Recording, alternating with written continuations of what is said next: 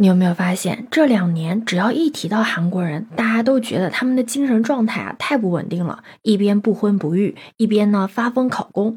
但你知道吗？现在的韩国人不仅不恋爱了，就连韩国夫妻的性生活都没了。你好，我是当当马，你可千万不要觉得我在胡说八道。在易普所对全球爱情生活的满意度调查里面啊，只有百分之四十七的韩国人对爱情或性生活满意。甚至韩国年轻人的性生活比老年人还少了。其实，如果你经常看韩剧的话，你应该能察觉到一些苗头。就像以前的韩剧啊，都是拍什么浪漫甜蜜，不是男女主拯救世界，就是灰姑娘和财阀二代在一起了。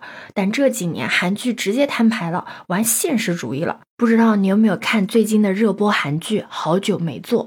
这里面啊，就有几对没了性生活的夫妻。这个电视里面播的呢，是韩国经济下滑。其中有一对夫妻俩呢，精打细算还贷。十二大学毕业的老公毕了业找不到工作，只能开出租车拉活。妻子呢，每天只能吃辣白菜就大米饭。他们的生活穷困到什么程度呢？就是老公开夜车，咖啡都不敢点。男方的父亲过生日啊，姐弟四个还得开视频会议凑钱。在还贷和失业的双重压力下，哪怕他们两个人睡在酒店的情趣房里面，也没有心思搞性生活。而另外一对夫妻呢，孩子挺大的了，性生活频率也是大大降低。之前啊，每天一次，后来几个月不见有一回。妻子啊，就怀疑这个丈夫是不是出轨了。结果确实是外面有了人。家庭生活的压力和问题啊。压得他们没有办法喘息，只有在外面搞东搞西，才能短暂的让他们从固定的生活状态里面逃离出来。我当时看这个剧情的时候，我都震惊于现在的韩国人，就连偷情都得讲究效率了。就其中有一个在银行上班的已婚男子嘛，他就近出轨了女同事，午休时间啊就二十分钟，火急火燎的吃个饭，还要在地下车库偷情。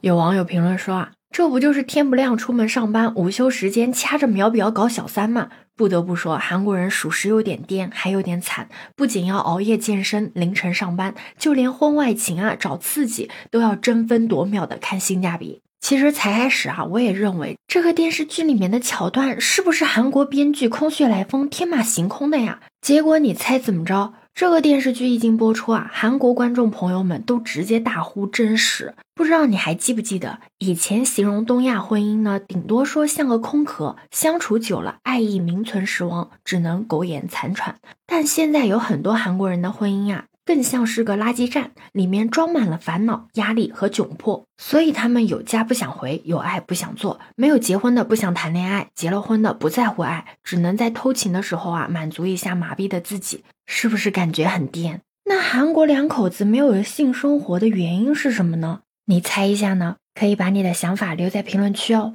其实啊，是因为没有钱。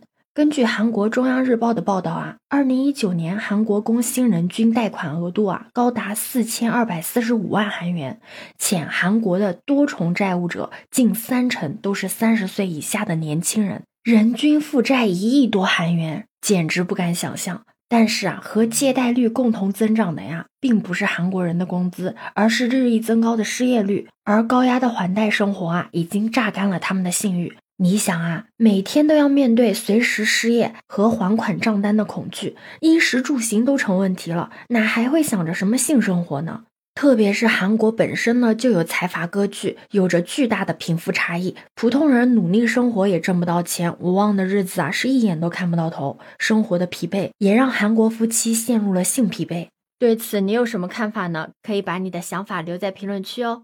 如果你喜欢我的话，也可以在我们常用的绿色软件搜索“当当马六幺六”，就可以找到我哦。欢迎你的订阅、点赞、收藏、关注。这里是走马，我是当当马，拜拜。